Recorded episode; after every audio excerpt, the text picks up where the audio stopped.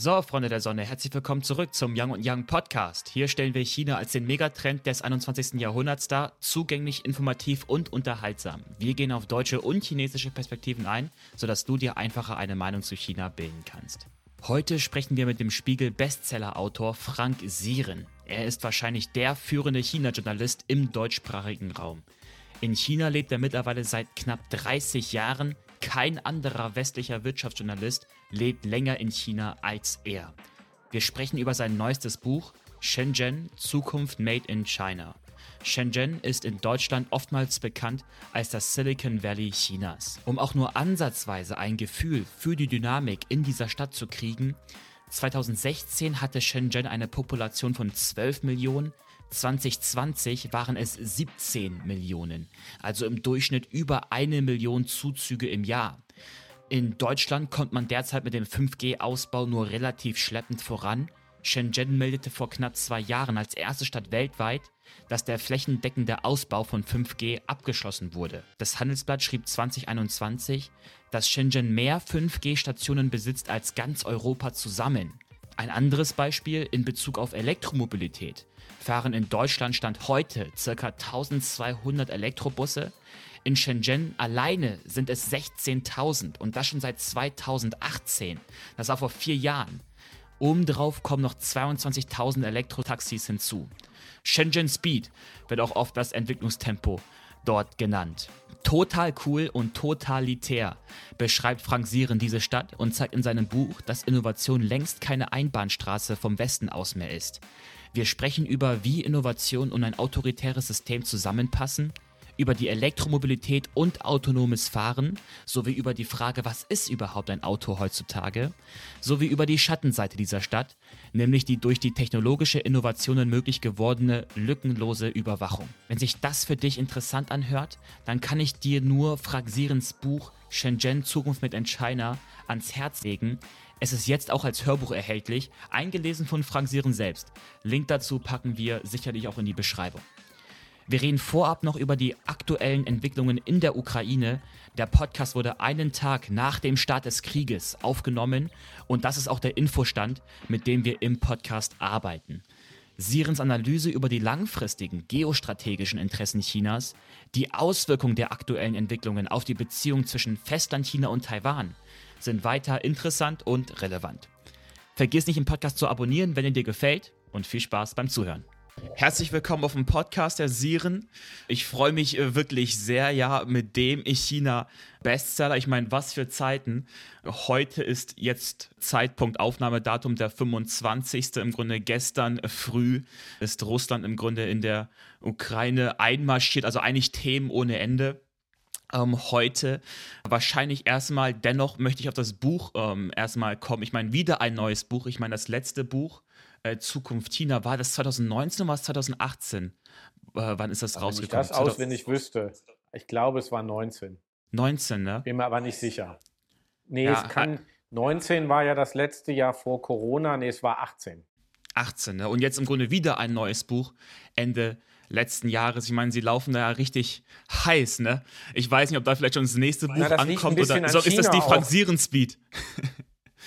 Ja, das ist China-Speed. China verändert sich halt so schnell und man muss im Grunde immer äh, versuchen, dran zu bleiben. Und das ist aber mhm. auch das Spannende. Und äh, ähm, die Informationen überholen sich ja auch sehr schnell. Und deswegen macht es bei China durchaus Sinn, in einem engeren Rhythmus äh, die Themen zu setzen. Ich meine, ich bin mir sicher, viele unserer Zuhörer kennen ihren Namen bereits, aber für diejenigen, die ihn vielleicht noch nicht kennen, wenn ich gleich vorne ab so fragen darf, wer sind Sie und was machen Sie? Ja, ich äh, heiße Frank Sieren, lebe seit fast 30 Jahren in China, ähm, äh, in Peking und schreibe Bücher, auch den einen oder anderen Bestseller, bin äh, Journalist, ähm, war lange Korrespondent ähm, für alle möglichen Medien, Süddeutsche Zeitung, Handelsblatt, die Zeit, die Wirtschaftswoche und so weiter und so fort, mache auch Filme und lebe in China, weil ich es sehr interessant finde, hier zu leben, weil ich mich hier mit vielen neuen Herausforderungen und Fragen beschäftigen muss. Und insofern ist mir in den knapp 30 Jahren bisher noch nicht langweilig geworden und deswegen bleibe ich noch ein bisschen. Krass, Sie machen auch Filme, das wusste ich gar nicht. Für ARD und ZDF hauptsächlich. Ah, okay, interessant. Ähm, ich meine, ja, Ihr letztes Buch, ich lese es ja wieder. Ich meine, ich fand es von, ja, offensichtlich vom Schreibstil auch ähnlich wie das letzte Buch. Das ist ja so vollgepackt mit Informationen. Ja, und auch sagen wir, die Jahreszahlen, die drin auftauchen, die sind, die hören sich ja zum Teil erst im letzten Jahr ist es um so und so viel Prozent gestiegen. 2020 ist das passiert. Ich weiß gar nicht, sagen, wie lange brauchen Sie normalerweise, um ein Buch zu schreiben? Und ich könnte mir vorstellen, im Grunde, wenn man am Ende vom Buch angekommen ist, ist ja im Grunde vielleicht schon der Anfang wieder veraltet. Oder ich weiß ja gar nicht, ja, äh, ja das, das war natürlich ein großes Problem bei dem letzten Buch durch Corona. Da musste ich natürlich ein halbes Buch nochmal neu schreiben. Weil da haben sich sehr viele Dinge verändert und musste auch ein, ein Kapitel komplett umstellen. Aber äh, das ist halt ein bisschen wiederum der Nachteil. Also man kann viel Neues immer über China schreiben, aber man muss halt bei einem Büchermachen dann auch aufpassen, dass es ein bisschen hält also dass man nicht so ganz kurzfristige Zahlen und Trends sich nur anschaut, sondern eben unterscheiden lernt zwischen kurzfristigen und langfristigen Trends und dann im Buch eher sich um die langfristigen Trends kümmert, während man sich in Artikeln eher mit den kurzfristigen Entwicklungen beschäftigt. Jetzt arbeiten Sie äh, als Journalist in China, äh, in einem Land, wo ja die Pressefreiheit dann doch, ich sag mal, geringer ist. So, widerspricht sich das eigentlich nicht? Naja, ich habe in gewisser Hinsicht eine Sonderrolle, weil ich ja nicht in China veröffentliche oder erst zweitrangig in China veröffentliche, sondern für den deutschen Markt schreibe und da muss ich mir mich eigentlich keinen Zensurregeln unterwerfen. Äh, insofern äh, habe ich es viel besser als meine chinesischen Kollegen, für die es auch ähm, sehr viel schwieriger geworden ist, im Alltag die Themen unterzubringen, die sie unterbringen wollen. Verste ah, okay, das heißt im Grunde auch zum Beispiel in den sozialen Medien sind sie dann eben vorrangig auf den sozialen Medien unterwegs, die dann, ich sag mal, im Westen äh, verfügbar sind und eben genau. nicht und wegen mein, weniger mein, auf WeChat. Ich schreibe ja haupt, ich schreibe hauptsächlich in Deutsch. Deutschland ist mein Markt oder der Dachraum, also Deutschland, Österreich, Schweiz, die deutschsprachigen Länder. Das ist mein sozusagen Gebiet und äh, da bin ich meistens unterwegs und deswegen spielt die Zensur eher bei der Frage eine Rolle, wie man an Informationen kommt. Und da haben natürlich äh, die westlichen Kollegen, die nur sehr kurz im Land sind, haben auch große Schwierigkeiten, weil sie nicht über das Netzwerk verfügen. Bei mir ist das ein bisschen anders. Nach fast 30 Jahren habe ich natürlich ein Netzwerk und da gibt es Vertrauensverhältnisse, auf das ich zurückgreifen kann, sodass ich in der Regel schon an die Informationen komme, an die ich auch kommen möchte. Hm, ja, stimmt. Ich glaube, das hatte auch der Sven Tetzlaff äh, gesagt, den wir auch früher bei uns mal auf dem Podcast hatten, der meint, dass in China zum Teil sehr mit Daten gehamstert wird und wenn man da eben journalistische Arbeit betreiben will, dass es zum Teil schwer ist, an Daten zu kommen. So, umgehen Sie das wahrscheinlich, weil Sie dann Kontakte haben? Ähm, ist das einfacher? Genau, da muss man halt, ich meine, wenn man die Leute dann eben 10, 15 Jahre kennt, dann gibt es ein Vertrauensverhältnis äh, äh hinsichtlich der Frage, wie man mit den Informationen umgeht und dann ist es natürlich schon einfacher. Oder es, äh, mir wird was im Hintergrund erzählt. Ich kann das dann verwenden, aber ich kann es nicht schreiben, von wem es kommt. Das ist aber im Grunde oft in Berlin auch nicht anders, dass man von einem Politiker dann Informationen bekommt und der dann nicht möchte, dass äh, klar wird, von wem die kommen. Ähm, in, in China ist das vielleicht noch ein bisschen ausgeprägter durch die Zensur, aber Ansonsten ist das eben so und man muss klarkommen damit. Es hilft ja nichts. Mhm.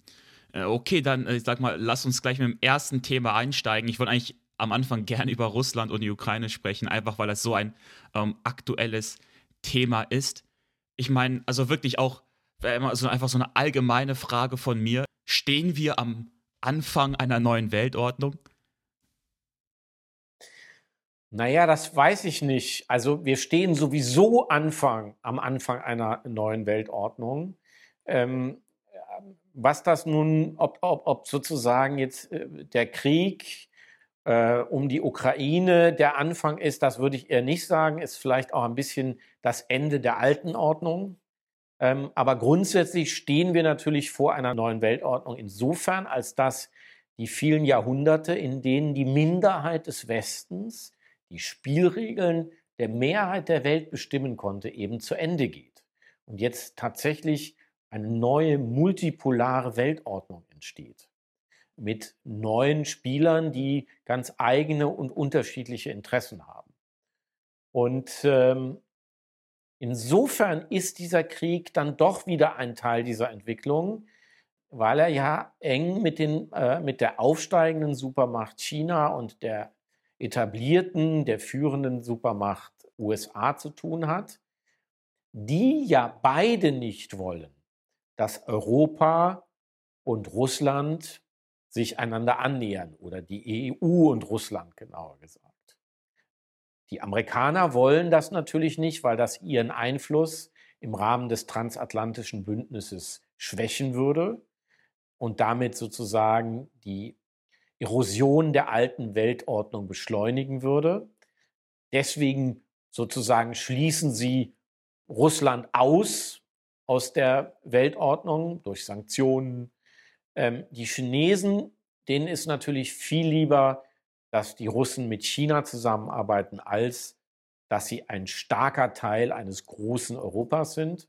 Die Chinesen machen das aber anders. Die integrieren China, die arbeiten mit China zusammen. Beide haben aber am Ende das gleiche Ziel. Und die Europäer sind nicht stark genug, sich von diesen beiden Strategien zu befreien.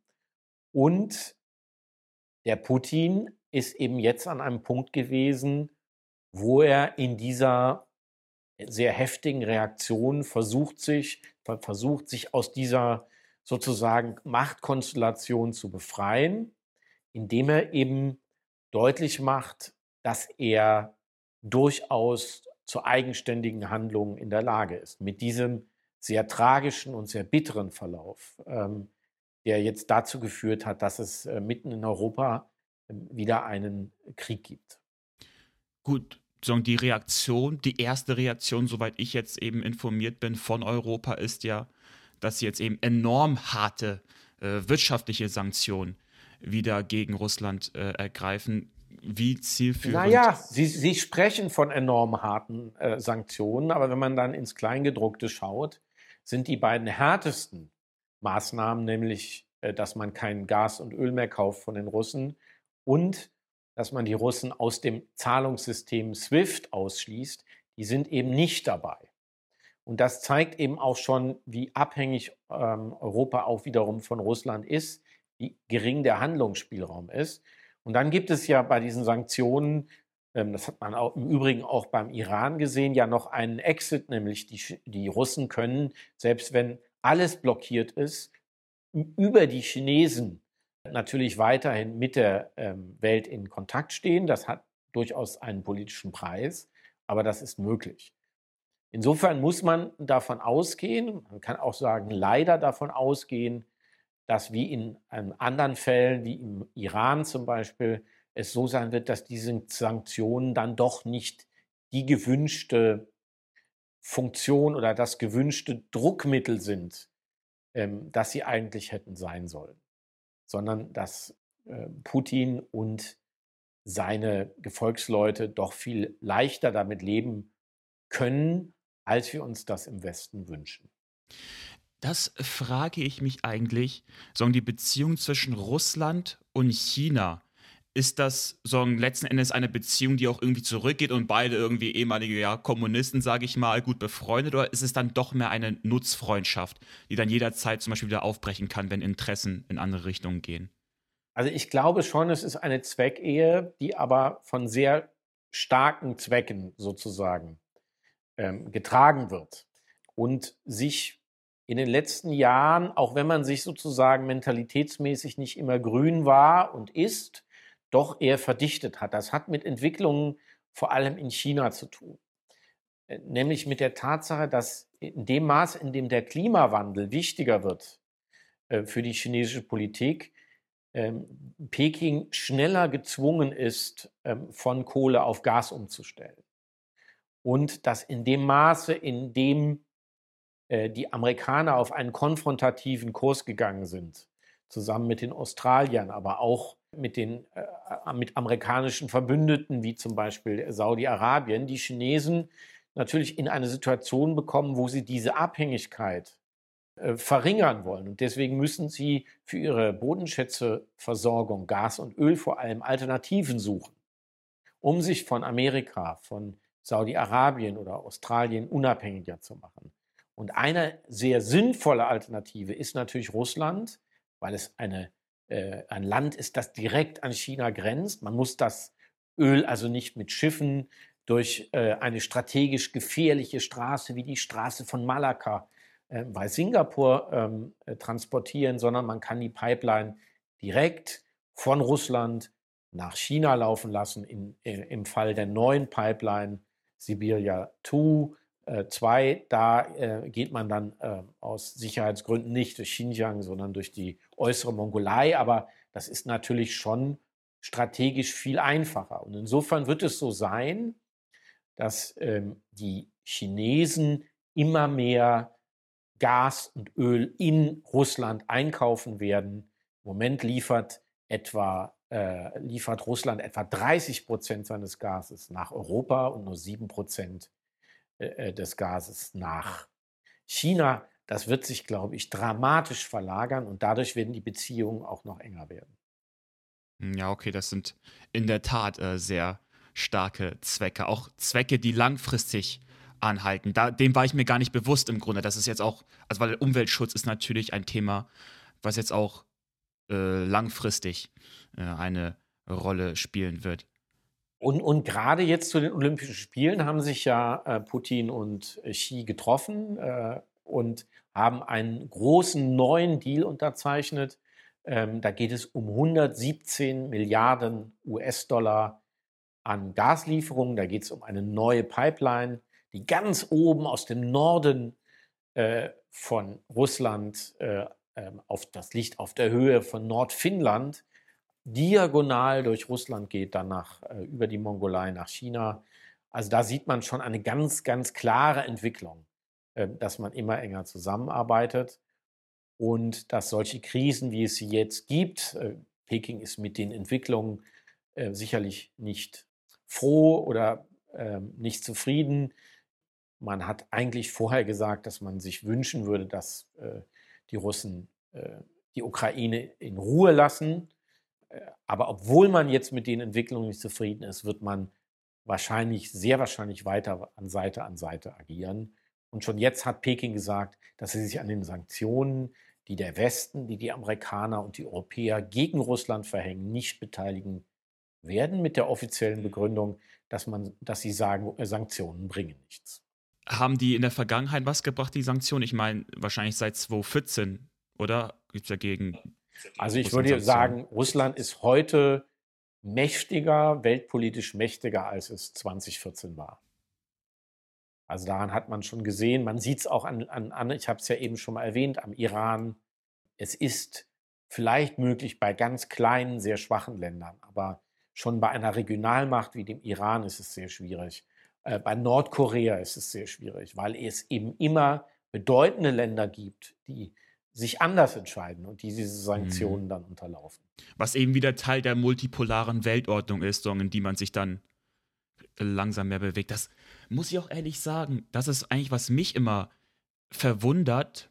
Ähm, natürlich kann man Meinungsdifferenzen haben, aber ich bin echt bei unserer Außenministerin, also bei der Baerbock, bin ich echt zum Teil überrascht, wie sehr sie immer auf ja eine werteorientierte, also wie viel Wert sie auf eine werteorientierte Außenpolitik legt in einer Welt, wo das im Grunde eigentlich de facto, also nur noch schwer möglich ist, eine werteorientierte Politik im Sinne von, okay, unsere Werte, die sind uns super wichtig und die stehen vor allem. Also das anderen. Wichtige, also das ist natürlich, das wichtige Wort ist da unsere.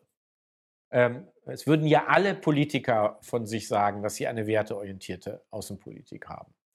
Ähm, und das Interessante ist, dass wir über diese Werte wieder neu diskutieren müssen, in dem Maße, in dem wir nicht mehr in der Lage sind, unsere Werte, unsere westlichen Werte selbstverständlich in diese neue Weltordnung mit einzubringen. Und bei der Wertediskussion geht es aber um ganz äh, prinzipielle Fragen, zum Beispiel um das Verhältnis zwischen Individuum und Gemeinschaft. Dass in den asiatischen Gesellschaften, jetzt mal unabhängig vom politischen System, stärker in Richtung Gemeinschaft neigt und im Westen stärker in Richtung Individuum. Ähm, da müssen wir sicherlich drüber diskutieren. Wo wir wahrscheinlich schwierig diskutieren äh, können und wollen, ist die Frage, ob man äh, die Menschen in Xinjiang in Arbeitslager einsperren soll oder nicht. Da ist die Sache äh, ziemlich klar. Da kommen wir aus einer anderen geschichtlichen Entwicklung und können da nicht über unseren Schatten springen. Das Gleiche ist der Umgang mit der Zivilgesellschaft in Hongkong. Aber dazwischen gibt es sehr viele Fragen, wo andere Kulturen mit einem anderen Entwicklungsstand andere Schwerpunkte setzen, zum Beispiel auch in der Reihenfolge der Menschenrechte. Und da werden hoffentlich sehr spannende und vielfältige Debatten, ähm, wird es vielfältige Debatten geben, wenn es darum geht, die Rahmenbedingungen der neuen Weltordnung abzustecken. Hm, stimmt. Also ich muss auch ehrlich sagen, in Deutschland bin ich echt immer, ich sag mal, relativ wahrscheinlich zum existierenden Meinungsbild pro China oft, wenn ich sag mal, und auch wenn ich auch letzte Weihnachten wieder perfektes Beispiel, ja, äh, kennen Sie wahrscheinlich äh, Weihnachten, ja, man sitzt mit der Familie zusammen, da wird es immer schlimmer wieder politisch. Habe ich auch natürlich erstmal die chinesische Seite, ich sag mal, da raushängen lassen. Was interessant ist, wenn ich, ich sag mal, in China bin, stimme ich dann aber oft dann wieder die andere äh, Seite an. Und was ich eigentlich immer versuche, dann, ich sag mal jetzt, der chinesischen Seite zu vermitteln, ist, weil dort ist ja schon zum Teil das Gefühl, der Westen betreibt einen gewissen Werteimperialismus, ja, wo sie ihre Werte anderen aufdrücken wollen. Meine Antwort da war eigentlich immer, ist, also meine Antwort war eigentlich immer der Gedanke, nicht Werte aufdrücken zu wollen, aber im Grunde, was man will, ist kein Moraluniversalismus, sondern ich sag mal, so ein minimaler Moraluniversalismus. Damit sorgen die Weltordnung nicht mehr nur noch auf Machtverhältnisse basiert, die im Grunde jederzeit wahrscheinlich zum Krieg führen können. Der Unterschied ist halt zu früher. Ähm, früher konnten wir die Spielregeln einfach bestimmen und jetzt müssen wir überzeugen. Das ist natürlich komplizierter. Wir müssen selber erstmal als Vorbild leben. Und dann müssen unsere Werte überzeugend sein. Wir, müssen die, wir können die Chinesen zu nichts mehr zwingen, aber wir können sie überzeugen. Und viele der Werte, die ich gut finde, finde ich auch, sind es wert, ein bisschen Arbeit reinzustecken, um die Chinesen davon zu überzeugen. Rechtsstaatlichkeit, zivilgesellschaftliche Beteiligung, Pressefreiheit. Da gibt es gute Gründe und ich glaube, da ist das Kind auch noch lange nicht in den Brunnen gefallen. Man darf ja nicht vergessen, China ist noch relativ früh in seiner Entwicklung, was man daran sieht, dass sie erst ein durchschnittliches Pro-Kopf-Einkommen von Rumänien haben. Also wenn man natürlich nach Shanghai fährt oder nach Shenzhen, dann sieht das alles anders aus. Dann sieht es teilweise so aus, als ob sie schon weiterentwickelt sind als wir. Das stimmt auch. Aber der Durchschnitt ist eben auf noch einem relativ niedrigen Niveau. Das heißt, die Entwicklungen in Richtung ähm, Demokratie, die brauchen natürlich auch noch länger.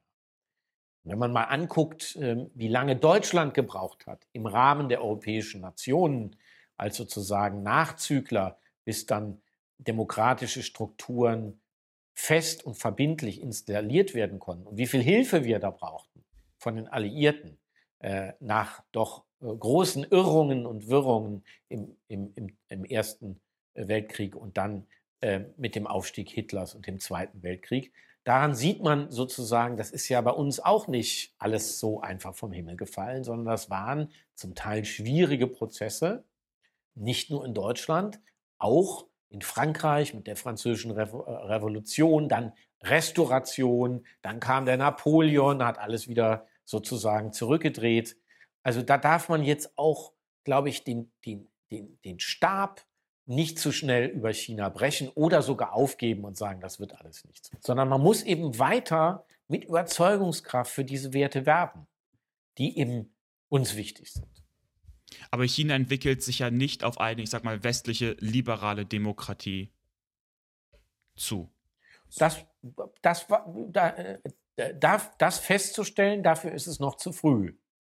Dass China sicherlich nicht so aussehen wird wie wie, wie ähm, ich sage mal, die Schweiz, äh, ist natürlich auch klar. Es ist eine andere Kultur, es ist ein riesiges Land, es hat eine andere Geschichte. All diese Faktoren machen natürlich schon einen Unterschied. Die Demokratien in Europa sind schon sehr unterschiedlich, wenn man sich die deutsche Demokratie oder die englische Demokratie anschaut. Die Demokratien zwischen Amerika und Europa unterscheiden sich wieder. Ähm, also wir werden es natürlich im Bereich der Demokratie mit einer größeren Vielfalt zu tun haben. Aber dass sich die Dinge in China trotz dieses jetzt gegenwärtigen Rückschrittes in manchen Bereichen langfristig in die Richtung von mehr Pluralität, mehr Mitbestimmung und mehr Zivilgesellschaft entwickeln werden, da bin ich eigentlich sicher. Was wir nicht so genau sagen können, ist die Geschwindigkeit der Entwicklung und was wir auch nicht sagen können, wie viele Rückschritte gibt es dabei, äh, wie viele Querschläger, was für Hürden müssen dabei überwunden werden. Aber dass die Menschen immer mehr mitbestimmen wollen auf Dauer, auch in China, das glaube ich ist äh, klar. Ähm, stimmt da. Ja, jetzt habe ich natürlich, ich glaube, das Buch hieß damals Die Chinesen. Ähm, da meinten sie, dass das Demokratieverständnis mehr irgendwie regieren für das Volk, anstatt ähm, Herrschaft durch das Volk. Ähm, aber ich bin mir Zum da, Beispiel. Ja, genau. Ja, aber dann, das ist natürlich auch wieder ein gefährliches Pflaster. Ähm, ähm, aber es ist auch wiederum was dran. Also, und da muss man halt diese unterschiedlichen Schattierungen sehen und da der, die eigene Werteordnung nicht aus den Augen verlieren. Aber das Wichtigste ist eigentlich, dass wir in der Lage sind, das haben Sie ja eben ganz gut beschrieben, Weihnachten in Deutschland die chinesische Mütze auf, dann wieder in China die deutsche Mütze. Was wir lernen müssen viel, viel mehr, ist der, äh, der Perspektivwechsel. Das heißt, wir müssen lernen, die Welt durch die Augen der Chinesen ähm, zu sehen. Nicht, um ihnen auf den Leim zu gehen, sondern um sie viel besser abholen zu können, um viel besser argumentieren zu können, um viel besser für unsere Werte werben zu können. Und ich glaube, das passiert eben viel zu wenig. Und der Krieg ähm, um die Ukraine ist auch deswegen entstanden, weil weder der Westen noch dass äh, Russland unter Putin in der Lage waren, die Welt in der Perspektive des jeweils anderen zu sehen. Das ist aber die Aufgabe der Diplomatie. Okay, ja, um das Thema vielleicht abzuschließen, ähm, auch weil wir äh, viele Zuschauerfragen, nicht viel, ein paar äh, Zuschauerfragen ähm, in die Richtung hatten, und zwar der Effekt ähm, von dieser Entwicklung zwischen Russland und der Ukraine auf die Beziehung zwischen China und Taiwan? So, gibt es da überhaupt Gemeinsamkeiten? Kann man das vergleichen? Und äh, wie glauben Sie, sieht dann die, könnte das Auswirkungen haben auf die zukünftige Beziehung zwischen China und ähm, also das ist eine sehr schwierige Frage, weil ich hätte bis vor drei Tagen auch gesagt, der Putin marschiert allenfalls in diese autonomen Regionen ein aber er, er, er marschiert nicht nach, nach, nach Kiew sozusagen und versucht die ganze Ukraine einzunehmen. Deswegen bin ich jetzt ein Tick vorsichtiger geworden. Aber ich würde trotzdem weiter die Unterschiede betonen. Ähm, China ist viel, viel weniger in die Ecke gedrängt als Russland. Russland hat ja ein bisschen das Problem, dass sie am Ende haben sie zwei Stärken, das ist die Armee und das sind die Bodenschätze. Aber wirtschaftlich funktioniert es nicht so gut. Chinas Wirtschaft ist zehnmal so groß wie die russische Wirtschaft. Also das ist dann ungefähr, ungefähr zweimal die Provinz Guangdong oder einmal der State New York in Amerika. Ähm, das heißt, wirtschaftlich läuft es eben nicht so gut. Es ist ein sehr schwieriges Land mit einer großen Fläche, aber im Vergleich zur Fläche einer relativ geringen Bevölkerungszahl, was sozusagen ebenso schwierig ist wie umgekehrt in China, wo man auf einer Landfläche dann sehr viel Bevölkerung hat. Das heißt, die Unterschiede sind, finde ich, doch größer als die Gemeinsamkeiten. China ist wirtschaftlich erfolgreicher, technologisch erfolgreicher. Ähm, die Kooperation mit anderen Ländern wirtschaftlich funktioniert viel besser. China wird viel schneller als der Nachfolger oder als ein Land genannt, das bald auf Augenhöhe spielt mit den Amerikanern, ähm, dazu zählt Russland dann doch nicht. Und insofern war oder ist, ich sage mal, der Leidensdruck bei einem Putin sehr, sehr viel größer als äh, bei Präsident Xi. Jetzt muss man eine Fußnote dazu noch hinzufügen. Was wir nicht wissen, ist, wie eitel ist der Alte in Peking sozusagen? Wie wichtig ist es Xi Jinping, derjenige zu sein, der so die Einheit des äh, äh, Chinas wieder vollendet? Weil das ist ja im Grunde Taiwan ist der Schlussstein. Ich würde dennoch sagen, dass Peking das nicht macht, weil die politischen Kosten viel höher sind. Man hat gerade eine Freihandelszone aufgemacht. RCEP in Asien verlagert den Handel stärker vom Westen, diversifiziert ihn vom Westen in Richtung Asien. Man ist relativ erfolgreich mit der One Belt, One Road Initiative, also der neuen Seidenstraße.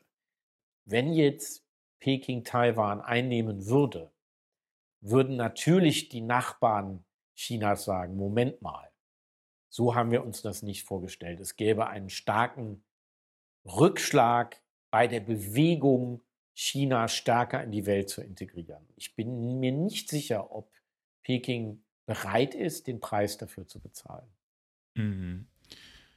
Ja, ich glaube auch persönlich, natürlich, einmal äh, der wachsende Nationalismus beziehungsweise der stark ausgeprägte Nationalismus in China führt sicherlich dazu, dass einfach Stimmungen schnell schwanken können und dementsprechend einfach eine gewisse Unvorhersehbarkeit da ist. Das einerseits. Andererseits, ja, äh, ich glaube schon, dass die chinesische Regierung einfach, ich meine, sie muss ja keine Wiederwahlen gewinnen, einfach auch deshalb langfristig denkt und natürlich ist auch geschichtlich bedingt, dass sie sehr langfristig denken und solange, ich sag mal, die geopolitischen äh, Entwicklungen äh, in ihre Karten spielen, mh, glaube ich auch, dass sie sagen, werden sie die Sache eher langsam angehen. Aber gut, ich ja, will jetzt auch nicht, ja nicht mich zu aus dem Fenster lehnen, nach also fünf Putin, Jahren dumm aussehen. Ja, ich weiß. Ja, ja, ja klar, aber ach, Putin ist ja so, den hat man komplett isoliert.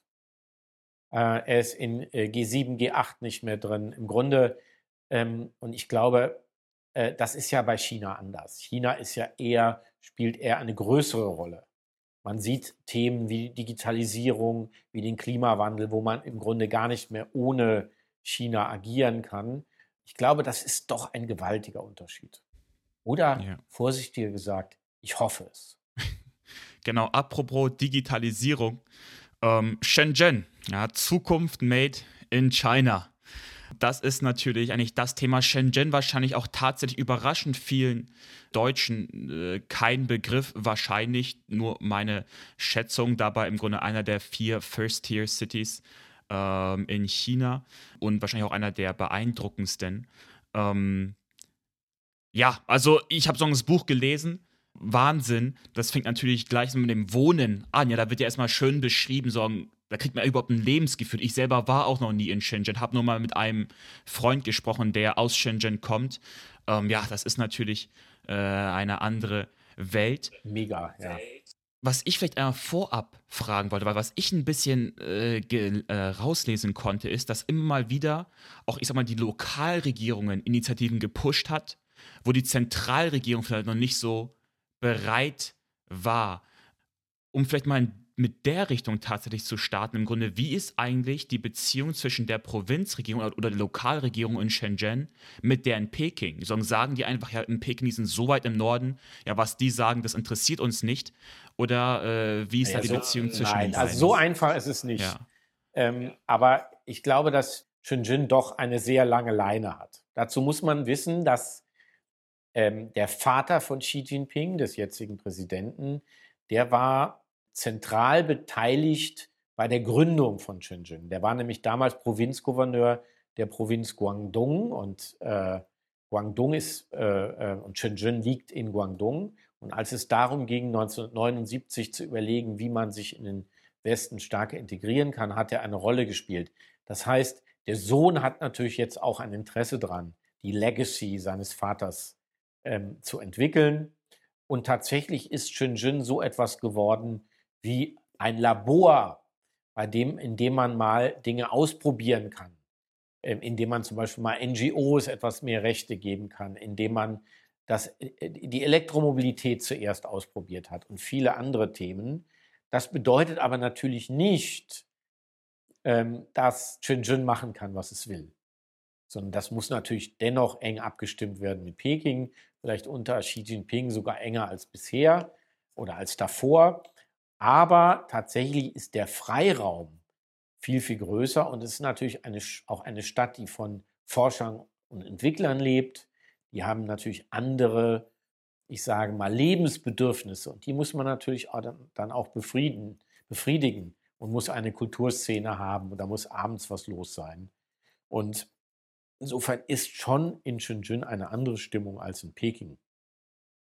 Aber ähm, das hat eher damit zu tun, dass Peking Shenzhen mehr Freiraum lässt, bisschen auch Shenzhen sich mehr Freiraum erkämpft, ist aber nicht so, dass die nun sich völlig abgekoppelt hätten und gesagt hätten, Peking kann uns mal, wir machen, was wir wollen.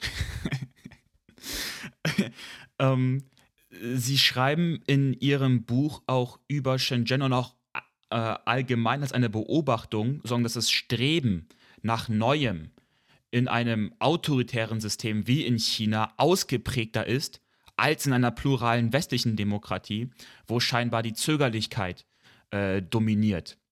Und das eben einfach als... Das würde ich ein bisschen verfeinern wollen.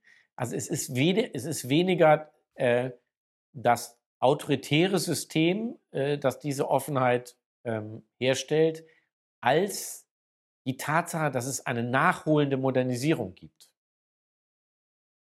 Und sozusagen der Staat gleichzeitig verstanden hat, wie wichtig Innovation für die Stärke eines Landes ist. Das hat mit geschichtlichen Entwicklungen zu tun. Man hat nämlich mal eben aus einer Mischung von Überheblichkeit und Lethargie im 19. Jahrhundert die industrielle Revolution verpasst in China, weil man sich gar nicht vorstellen konnte, dass diese Menschen da auf dieser regnerischen Insel namens England am anderen Ende der Welt irgendetwas Sinnvolles zum Gang der Dinge hervorbringen würden. Und ähm, das hat dazu geführt, dass äh, China wirtschaftlich schwächer geworden ist und dann daran zerbrochen ist. Und das möchte man natürlich nie wieder, dass es passiert. Und deswegen ähm, ähm, ist, nutzt der Staat seine autoritäre Kraft nicht nur dazu, um die Zivilgesellschaft einzuschränken, sondern auch um die Innovation zu fesseln. Und zwar gleichzeitig. Das ist ein Widerspruch eigentlich, aber das ist so. Und ähm, beides findet sozusagen parallel zueinander statt und hat eben damit zu tun, dass ähm, früher Armeen eine zentrale Rolle gespielt haben. Wir haben jetzt einen kleinen Rückfall oder einen großen Rückfall mit äh, Wladimir Putin. Ähm, aber tatsächlich ist es so, dass zukünftig und auch heute schon ähm, die Innovationskraft im Machtkampf zwischen Nationen ähm, um die beste Position auf der Welt eine viel größere Rolle spielt. Und das haben die Chinesen verstanden. Das hat übrigens auch Donald Trump verstanden und hat versucht, China von bestimmten Entwicklungen abzukoppeln, indem er ähm, Sanktionen verhängt hat. Das hat nicht so gut funktioniert. Aber man sieht schon ganz stark, Innovation, Technologie wird eine viel, viel größere Rolle spielen in Zukunft ähm, als bisher. Und einer, der da nicht mitspielen kann, wie Wladimir Putin, versucht es eben nochmal über den alten, über den traditionellen Weg. Aber eigentlich ist es so, dass das Zeitalter der großen ähm, militärischen Invasionen eher vorbei ist und die Invasionen der Amerikaner im Grunde äh, seit Mitte des 20. Jahrhunderts eigentlich ausnahmslos erfolglos waren. Mm, ich verfolge ja auch, äh, was Sie regelmäßig auf LinkedIn posten, insbesondere diese äh, No and Go ähm, finde ich auf LinkedIn äh, immer gut gelungen. Ich weiß nicht wieso. Bevor man es weiß, ist im Grunde ist man an der letzten Slide angelangt.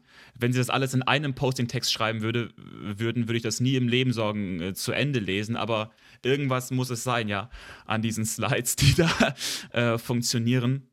meine Frage ist, wenn ich die immer anschaue, da kriegt man ja manchmal echt das Gefühl, dass Europa im Mittelalter wirklich lebt oder im Mittelalter zurückbleibt und China im Grunde vorne weg geht. Übertreibt man da jetzt auch ein bisschen, weil ich muss ehrlich sagen, seitdem ich Ende, ich bin das letzte Mal 2019 in China gewesen und bin im Grunde 2016 nach Deutschland gezogen. Also erstens, ich kriege in Deutschland überraschend wenig mit, was in China passiert. Also die schnelle Entwicklung, die ich damals in Shanghai gespürt habe, ich, also ich kriege das nicht mal mit, dass ich da was verpasse, Nummer eins. Nummer zwei muss ich aber auch sagen, jetzt lebe ich hier in Deutschland und muss sagen, hm, also eigentlich ist diese Lebensqualität hier gut. Ja, also und uns geht es hier auch gut. Es fühlt sich nicht zwingend an wie das Mittelalter.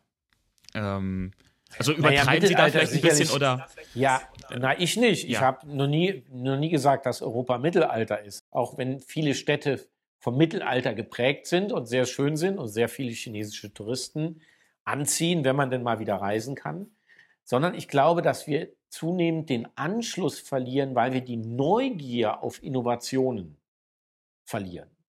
Und weil wir diese Mentalität, Neues zu entwickeln und zu entdecken, weil wir diese Mentalität nicht mehr in dem Maße haben, wie sie die Amerikaner haben in äh, und wie sie in noch viel stärkerem Maße inzwischen in China gang und gäbe ist. Und das macht mir schon ein bisschen Sorgen. Wir dürfen also nicht darin verharren, das sehr schöne und sehr erfolgreiche Erreichte zu bewahren, sondern wir müssen natürlich uns weiterentwickeln.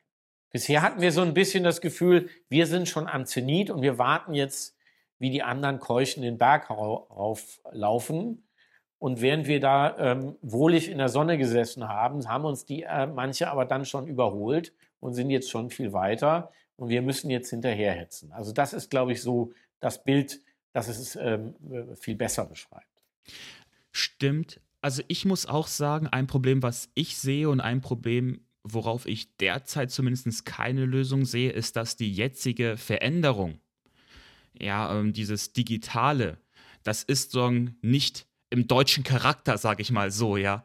Ähm, und das ist natürlich grundsätzlich dann immer schwer, wenn Veränderung von außen, wie sage ich das, wenn Veränderung als Resultat von äußerem Druck passiert und nicht von innen heraus ähm, passiert. Naja, ich weiß gar nicht, ob es nicht im deutschen Charakter sind, weil ist, weil wenn man diese, äh, wenn man uns, wenn man die Hidden Champions anschaut, die Mittelständler, dann sind die ja doch sehr innovativ, aber wir haben irgendwie ähm, wir haben irgendwie ist die Sehnsucht nicht mehr. Das ist, glaube ich, das Problem. Es ist weniger ein Charakterproblem. Es hat vielleicht mit Ausbildung zu tun, dass man nicht den Kindern schon sagt, wie faszinierend Innovation ist. Es hat auch damit zu tun, dass diese Mischung aus individueller Kreativität und staatlicher Förderung nicht anständig austariert ist. Ähm, oder um in Amerika zu, äh, mit Amerika äh, zu sprechen, dass es diese privatwirtschaftliche Kultur der Innovationsförderung nicht in dem Maße gibt. Und da müssen wir tatsächlich schauen, dass wir da wieder hinkommen. Ähm, und diese Faszination wieder entdecken und vielleicht hilft uns der Wettbewerb ein bisschen. Wenn wir natürlich weitermachen, uns nur an den Besten unserer Gruppe zu, zu messen und die Chinesen an den schlechtesten ihrer Gruppe um den Abstand sozusagen zwischen, uns und den Chinesen ähm, groß zu halten, dann laufen wir natürlich in die Falle. Das ist das Problem, weil wir die, die ähm, tatsächliche Entwicklung unrealistisch einschätzen. Und manchmal erscheint mir das ein bisschen so, dass wir uns lieber mit den Schwächen Chinas beschäftigen, als mit den Stärken, weil das uns sofort ein besseres Gefühl gibt. Ich glaube, ein Bereich, wo man sieht, äh, wo chinesische Entwicklungen auch Auswirkungen auf Deutschland haben, ist wahrscheinlich die Automobilindustrie. Sie schreiben über wirklich also viele Bereiche in ihrem Buch und also ich hätte also wirklich zu jedem Bereich könnte ich immer Fragen stellen, aber ich wollte mich nochmal auf den Automobilbereich und auf das Kapitel Bewegen äh, fokussieren. Wissen Sie, ich lese da und wie im Grunde, ich glaube, das waren die letzten Seiten des Kapitels, wie im Grunde halt der moderne Verkehr aussehen soll. Äh, ich frage mich da, was ist eigentlich noch ein Auto? Das ist eine sehr gute Frage und genau die Frage muss man sich stellen. Und die Frage wird im Westen zu wenig gestellt. Was, wie sieht das Auto der Zukunft aus? Und in China wird sie halt gestellt, nicht so sehr, weil die Menschen klüger sind und weitsichtiger, sondern am Ende, weil der Druck viel größer ist. Weil man mit dem Auto in einer 25 Millionen Stadt wie Peking oder Shanghai überhaupt nicht mehr von A nach B kommt und, da, und, und die dortige Stadtverwaltung einfach überlegen muss, okay, wie kriegen wir das anders hin? Ähm, und ähm, da sind die Chinesen jetzt schon viel weiter. Und, und das ist das Spannende, haben das nicht nur für sich gelöst, sondern haben mit den neuen Spielregeln, äh, Stichpunkt, äh, Stichpunkt Elektroauto und autonomes Fahren, die sie in ihrem Land eingeführt haben, ähm, auch erreicht, dass sich im Grunde ähm, das Auto jetzt global verändert, weil der chinesische Markt so groß ist, dass sich Firmen wie Volkswagen oder General Motors in Amerika oder Toyota in äh, ähm, äh, Japan eben nicht mehr sagen können, naja, das machen wir jetzt für den chinesischen Markt und für den Rest der Welt machen wir, was wir wollen. Das ist eben vorbei. Die Chinesen sind jetzt in der Lage, im Grunde den, den Takt der Geschwindigkeit anzugeben und sie sind in der Lage, die Spielregeln dieser neuen Entwicklungen ähm, zu definieren. Und das ist der große Unterschied. Und nach diesen neuen Spielregeln sieht das Auto eben jetzt anders aus. Es besteht aus drei Schwerpunkten, nämlich der Digitalisierung, der Batterie und dann das Thema Design, Schrägstrich Branding. Also die, das, was sozusagen früher so eine große Rolle gespielt hat, nämlich der Motor und das, was äh, im Slogan von Audi sichtbar wurde, Vorsprung durch Technik, das hat sich so ein bisschen relativiert. Heute würde man sagen, Vorsprung durch Vernetzung. Und ähm, bei den zwei dieser drei Themen sind wir im Grunde im Westen schon in der Defensive, nämlich bei der Digitalisierung und bei den Batterien. Bei, beim Branding sind wir noch relativ stark und beim Design auch. Aber Designer kann man sich einkaufen als chinesisches Unternehmen. Und so ist es so, dass der äh, ähm, äh, Chefdesigner von Rolls-Royce inzwischen für die rote Fahne arbeitet und der Chefdesigner von Audi inzwischen für BYD und so weiter und so fort. Also da äh, haben wir eine dramatische Verschiebung ähm, und die äh, Autos, die da entstehen, können sich eben plötzlich sehen lassen und sind auf Augenhöhe unterwegs, ähm, äh, wie, äh, wie die traditionellen europäischen Marken, aber ähm, sie kosten deutlich weniger. Und das ist natürlich ein Riesenproblem und setzt die etablierten Autohersteller äh, unter äh, großen Zugzwang. Hm, jetzt gibt es ja eine Menge Unternehmen, die in diesem Bereich aktiv sind, die traditionellen Autohersteller einmal BMW, VW, Mercedes etc., Toyota.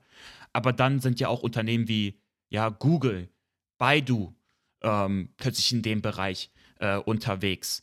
Ähm, das sind ja komplett andere Art von Unternehmen. Ähm, also was glauben sind Sie? Es andere Arten von, sind es andere Arten zu denken. Es ist natürlich ein Unterschied, ob man von einer Internetplattform herkommt, wie Baidu, oder von einer von einer, einem, einem Batteriehersteller eigentlich ist, wie BYD, der dann angefangen hat, Autos zu bauen. Das sind natürlich ganz andere Perspektiven, die dann zu anderen Ergebnissen führen. Und das ist das Interessante. Es ist aber mehr Vielfalt, es ist mehr Wettbewerb.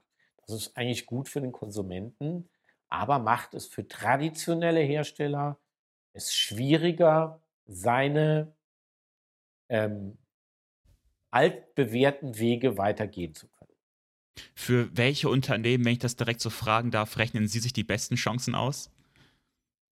Naja, schon für die Unternehmen in China, die auch jetzt schon Volumenhersteller sind. Und da würde ich jetzt ähm, äh, im Grunde zwei nennen, die schon äh, auch traditionell groß unterwegs sind. Das ist auf der einen Seite Geely, ähm, das in, insofern ähm, ein ganz interessanter Fall ist, weil die haben Volvo gekauft, ähm, eine Autofirma, schwedische Autofirma, die niemand mehr haben wollte im Westen und haben daraus jetzt ein erfolgreiches Unternehmen gemacht und profitieren natürlich von deren Know-how.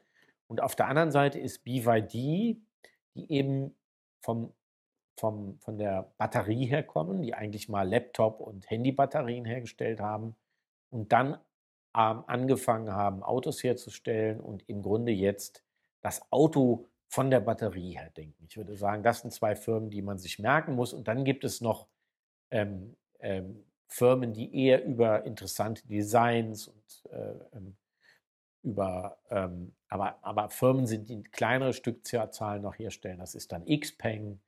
Und dann gibt es schon wieder die nächste Entwicklungsstufe, die Autos, die sich stark über das autonome Fahren definieren. Das ist Auto X zum Beispiel. Die dann schon sagen, das Auto an sich in seiner Hülle interessiert uns gar nicht. Ähm, wir, Auto X, sind eigentlich das Intel des äh, Intel Insight sozusagen des autonomen Fahrens. Das heißt, die, die, die, das Auto ist eigentlich am Ende eine, so eine fahrende Software.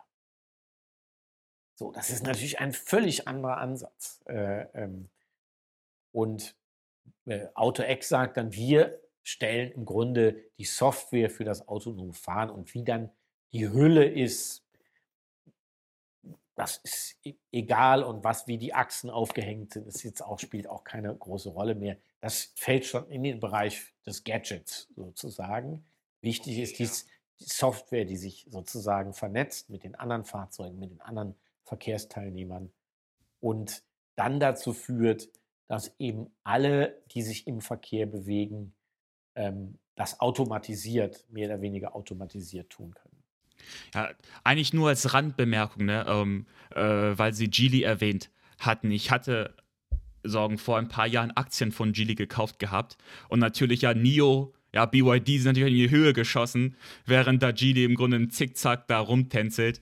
Aber gut, ähm, wie gesagt, äh, das ja, nur aber als ich glaube, die, äh, Seitenbemerkung. Aber ich glaube, bei Geely muss man ein bisschen geduldiger sein. Geely hat halt ein, bisschen, ein paar mehr Altlasten, aber ich glaube, die sind auf dem richtigen Weg und, ähm, äh, äh, und werden jetzt vor allem in Europa mit Volvo und mit Link und Co., das ist so ein junger Volvo von Geely, ähm, werden sie sehr erfolgreich sein. Das wird man dann auch im Aktienkurs merken. Glauben Sie nicht, also ich meine, Sie schreiben das ja auch, beziehungsweise Isbrand Ho, der BYD-Chef von Europa, hatte das in ihrem Buch gesagt gehabt, dass grundsätzlich die Europäer jetzt nicht äh, unmittelbar chinesische Autos mit offenen Armen ähm, empfangen. Ich persönlich kann mir auch nochmal vorstellen, vor allem wenn es ums autonome Fahren geht, dass wir nochmal eine ähnliche Datendebatte haben werden, wie es vielleicht bereits bei Huawei und 5G ähm, der Fall war. Das heißt, von der Seite her, wie sehr glauben Sie, äh, werden, ich sag mal, wir in Europa es in der Zukunft mit chinesischen Autos zu tun haben? Naja, es wird ja ganz einfach sein am Ende. Wenn der Preis stimmt und das Auto sieht nett aus, wird es halt gekauft. Also ähm, das sind, glaube ich, die beiden entscheidenden Faktoren. Und bei diesen Faktoren spielen die Chinesen noch mit. Ähm, dann kommen die ganz neuen Benutzungswege von Autos, die man dann im Grunde leiht, dauerhaft leiht sich Autos. Ähm, ähm, also da kann man, äh, da wird man auch Ent Entwicklungen haben, die dazu führen, dass dann auch Leute sagen, die vielleicht nicht täglich ein Auto brauchen, das finde ich äh, spannend, da mache ich mit. Und das Ganze wird sich natürlich eher im unteren und mittleren Segment ähm, abspielen, weil bis man dann einen Besitzer eines 5er BMWs oder eines 3er BMWs, der mit, mit ein bisschen mehr Ausstattung davon überzeugt hat, auf ein chinesisches Auto umzusteigen, das wird noch ein bisschen dauern. Aber im Volumensegment, also Golf und drunter, da wird es sehr, sehr schnell dramatische Veränderungen geben. Und ähm, das autonome Fahren ist dann nochmal ein riesiger Schritt, wobei ich glaube, dass natürlich entscheidend sein wird, äh, die Frage, wie denn die eigenen Erfahrungen sind. Und wenn man dann mal auf der Autobahn auf autonomes Fahren umschalten kann, ähm, die größeren Fahrzeuge bei den ähm, Mietwagenfirmen können das ja schon in Teilbereichen, die sind schon teilautomatisiert. Dann sieht man natürlich die Stärke dieser Entwicklung, dass man im Grunde fast dann im eigenen Auto wie im Abteil eines ICE sitzt. fährt vielleicht nicht ganz so schnell, aber man hat natürlich die, die, den großen Komfort, dass man in seinem eigenen Wohnzimmer ist. Man hat den großen Komfort, dass man nicht aussteigen muss an einem Bahnhof oder umsteigen muss, sondern sich dann sozusagen bis zur eigenen Haustür bewegen kann, unter Umständen an einem bestimmten Punkt das autonome Fahren wieder abstellt. Also ich glaube, ähm, das wird dann diese eher abstrakte Debatte über Daten, wird es auch ein bisschen relativieren. Vor allem, wenn klar wird, und das zeichnet sich ja ziemlich äh, deutlich ab und war bei der 5G-Diskussion bei Huawei noch nicht so klar, dass ähm, die Daten das eigene Land äh, eben nicht verlassen. Und damit ist natürlich schon ein, ein hohes Maß an Datensicherheit gewährleistet. Das war ja auch das große Problem bei Google und Konsorten, dass man die Sorge hat, die saugen sozusagen Informa unsere Informationen aus und die verschwinden dann irgendwo in Amerika. Da gibt es sicherlich immer äh, größere ähm, äh, Datenschutzsicherheit auch. Und ich glaube also deswegen, das Thema wird kommen. Wie schnell das in Deutschland kommen wird, das weiß man nicht. Mhm. Aber kommen wird es auf jeden Fall. Ich möchte eigentlich abschließend nochmal auf die Schattenseiten der, ich sag mal, glänzenden Stadt, äh, geprägt durch Innovation, äh, zu sprechen kommen mit der ganzen Innovation kommt in Shenzhen zumindest auch viel Überwachung. Sie schildern gleich zu Beginn des Kapitels etwas im Grunde, was sie auch mit, ich sag mal, etwas wie Robocops äh, bezeichnen. Das fand ich echt enorm. Könnten Sie da vielleicht nochmal schildern, äh, um was es sich da handelt? Naja, da haben die äh, Chinesen ganz schnell reagiert und haben im Grunde Helme, die sie eigentlich fürs Militär entwickelt haben, dann umgebaut ähm, um äh, Corona-Delinquenten äh, äh, ausfindig zu machen. Das heißt, äh, diese Helme haben eine Kamera, die über Gesichtserkennung und über Temperaturmessungen ähm, dann erstmal herausfinden kann, hat jemand Fieber und dann auch herausfinden kann, wer das Fieber hat. Und ähm, das kann man aber natürlich, äh, bei, bei, der Corona-Erkennung war das durchaus sinnvoll, aber das kann man natürlich auch benutzen, um politisch anders äh, äh, Denkende herauszufiltern, um Leute herauszufiltern, die dem System nicht gefallen, die vielleicht auf irgendwelchen Listen sind. Und wenn der Polizist dann durch die Stadt geht und seinen Kopf dreht, und da ist dann eben ein Gesicht in dem Fokus, das auf irgendeiner Liste steht, dann ist es ähm, und eben denkbar, ähm, dass diese politisch Andersdenkenden dann auch von der Polizei verfolgt werden können. Also das ist natürlich eine große Nachteil, ein großer Nachteil. Und unabhängig von den Helmen ist es eben inzwischen so, dass man sich in den großen Städten praktisch kaum im Blickschatten einer Kamera noch bewegen kann, sondern im Grunde jeder Winkel ausgeleuchtet ist. Und sobald man seine Wohnung verlässt, da ist es noch anders. Ähm, wenn man dann Siri ausstellt und Alexa und so weiter und so fort, ähm, äh, da, äh, dass man dann im Grunde lückenlos überwacht wird und im Grunde die Software im Moment, im Moment schon in der Lage ist, dann, wenn sie ein Gesicht bekommt, im Grunde einen Film von der Bewegung dieser Person in der Stadt selbstständig herzustellen. Das sind natürlich erschreckende Entwicklungen, wenn sie politisch benutzt werden oder missbraucht werden. Auf der anderen Seite führen diese Entwicklungen dazu, dass die Städte viel sicherer sind. Und dass man eben schon mal den Schlüssel in seinem Motorrad stecken lassen kann und ziemlich sicher sein kann, dass ähm, das Motorrad danach nicht weg ist. Also das sind natürlich, oder dass äh, äh die Angst, in diesen großen Städten überfallen zu werden, relativ oder sehr viel geringer ist als die Angst, die ich habe, wenn ich in Berlin über den Alexanderplatz laufe oder in London in irgendwelchen dunklen Ecken unterwegs bin. Das ist halt sozusagen, sind die Vor- und Nachteile. Und ich bin eben dafür, und das wird leider in China noch nicht in der Form gemacht, wie ich mir das wünsche, dass diese Vor- und Nachteile sehr offen diskutiert werden. Und dass man diese Nachteile auch in ein sehr striktes Datenschutzgesetz einkleidet, was das Verhältnis Unternehmen und äh, äh, Konsumenten betrifft, ist das schon passiert. Die Chinesen haben vergangenes Jahr äh, das europäische Datenschutzgesetz fast eins zu eins übernommen. Also eine sehr überraschende Entwicklung. Aber Im Kleingedruckten nimmt sich der Staat da raus. Der Staat darf natürlich weiterhin anders, alles, aber immerhin, der Gini ist aus der Flasche sozusagen. Die Diskussion ist los, das Gesetz gibt es. Und das ist schon mal ein, ein, ein wichtiger Schritt. Ich bin letztens einmal auch hier Frankfurt äh, Hauptbahnhof zu einer späteren Stunde unterwegs gewesen. Du, da habe ich mich aber auch ein bisschen ja, mulmig das gefühlt, als ich da durch die ein oder andere Straße ging. genau. Aber, und das, das darf man halt nie vergessen, durch diese neuen Technologien ähm, wird eine Art der Überwachung möglich, die weit über das hinausging, äh, was Orwell sich vorstellen konnte. Also das muss man ganz klar sagen, die Datenspuren, ähm, die man da hat und durch die künstliche Intelligenz und die, die Möglichkeit, sehr große Datenmengen zu managen, kann man natürlich Dinge über Menschen herausfinden, die sie unter Umständen selber gar nicht wissen. Was ich eben enorm finde, ist, also erstens, dass die Methoden schon weit darüber hinausgehen, was sich Orwell vorstellen konnte, Nummer eins. Nummer zwei aber auch, ist mal, wie die chinesische Gesellschaft damit umgeht, weil in 1984, da wird ja nicht nur das System beschrieben, wie du überwacht wirst, aber da wird ja auch ein gewisses Lebensgefühl ja unmittelbar mit vermittelt. Das heißt, sagen, diese Überwachung resultiert in so einem Lebensgefühl.